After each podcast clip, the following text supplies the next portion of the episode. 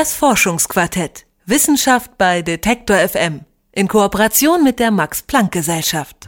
Was haben Konservendosen, Wolkenkratzer und Tiefseetauchboote gemeinsam? Sie sind alle aus Stahl.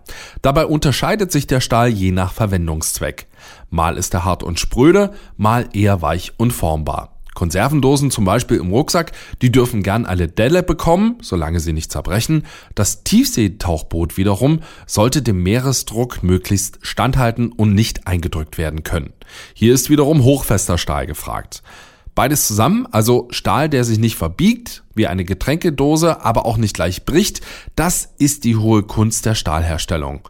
Ein internationales Team von Wissenschaftlern hat sich jetzt von der Natur inspirieren lassen einen Stahl entwickelt, der sehr fest werden kann, aber gleichzeitig auch formbar bleibt und in dem sich auch noch kaum Risse ausbreiten können.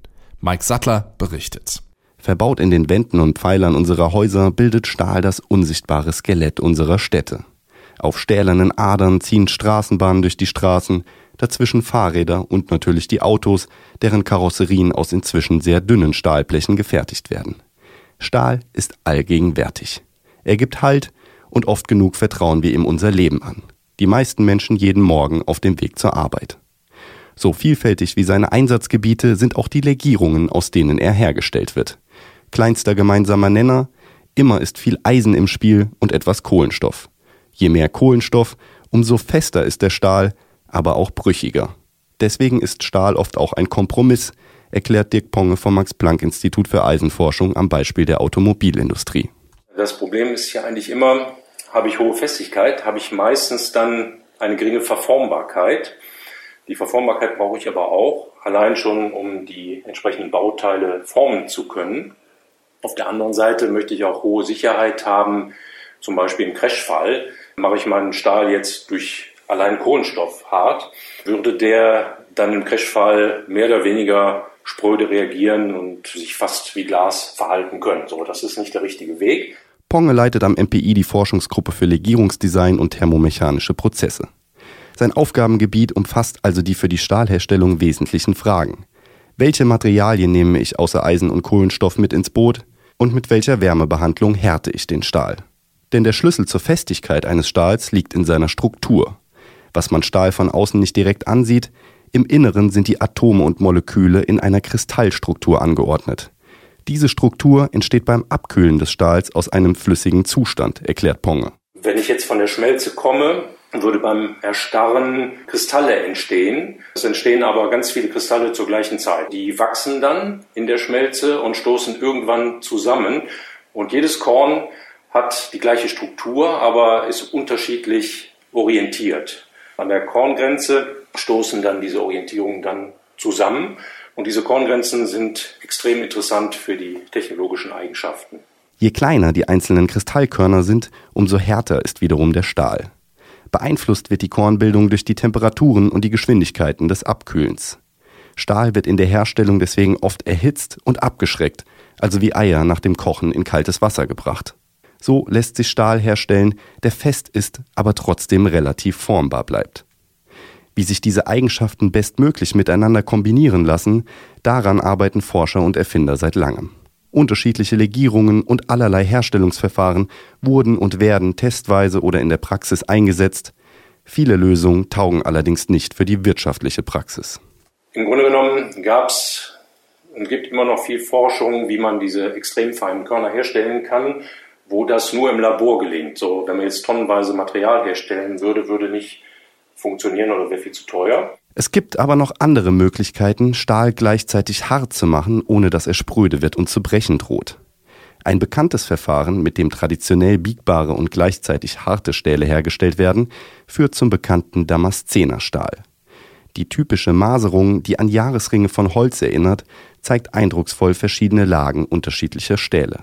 Also beim Damaszenerstahl es ist einfach so, da haben die gefunden, ich nehme einfach einen weichen Stahl, da war wenig äh, Kohlenstoff drin und nehme äh, harten Stahl und dann wird das in Schichten entsprechend bei hoher Temperatur zusammengehämmert und immer wieder gefaltet, so dass man dann letztlich eine feine Lamellenstruktur dann bekommt. Die Lamellenstruktur bringt zusätzliche Sicherheit für den Stahl. Wie hauchdünne Blättchen liegen die Schichten aufeinander. Und Risse breiten sich nicht so einfach von einer Schicht in die nächste aus. Die Technik ist bewährt, schließlich werden insbesondere Messer seit Jahrhunderten auf diese Weise hergestellt.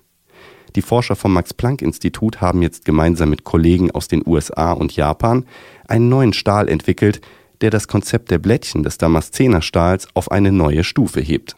Was wir hier machen, ist im Bereich von Nanometern. Was die damals gemacht haben, das ist im Bereich von Mikrometern, es geht in die richtige Richtung. Aber wenn wir das noch feiner schaffen, haben wir noch mehr Grenzflächen und können das Prinzip hier dann noch weiter ausschöpfen. Die Forscher haben sich von einer anderen Lamellenstruktur inspirieren lassen, die so bereits in der Natur vorkommt und in jedem von uns steckt. Denn jeder Knochen enthält bereits ähnliche Schichtensysteme im Nanometerbereich, erklärt Ponge. Und das ist noch nicht alles. Beim Knochen kommt zusätzlich nochmal dazu, wir haben da eine extrem ausgeprägte Hierarchie der Struktur. Das ist im Prinzip Nanotechnologie, wenn man ganz genau hinschaut. Denn im Knochen wiederholt sich der Aufbau in mehreren Stufen. Zunächst werden nanometergroße bewegliche Fasern von festen Plättchen gestützt. Dieses Konstrukt bildet in Bündeln wieder selbst Fasern, die ihrerseits Schichten bilden, die sich aufeinander lagern. Und dadurch wird diese Struktur extrem kompliziert und ist durchsetzt von diesen Grenzflächen und Risse, wenn die nun entstehen können, haben hier enorme Probleme, durch diese komplizierte Struktur überhaupt noch durchzuwachsen. Diesen Aufbau von Knochen haben die Forscher jetzt auf Stahl übertragen. Im Unterschied zum Damaszenerstahl werden aber nicht verschiedene Lagen unterschiedlicher Legierung aufeinander gepresst, sondern wie beim Knochen auch wächst die Struktur von innen heraus. Dazu machen sich die Wissenschaftler die kristalline Struktur des Stahls zu eigen. Im Prinzip handelt es sich um eine sehr gezielte Steuerung der Temperaturen im Herstellungsprozess.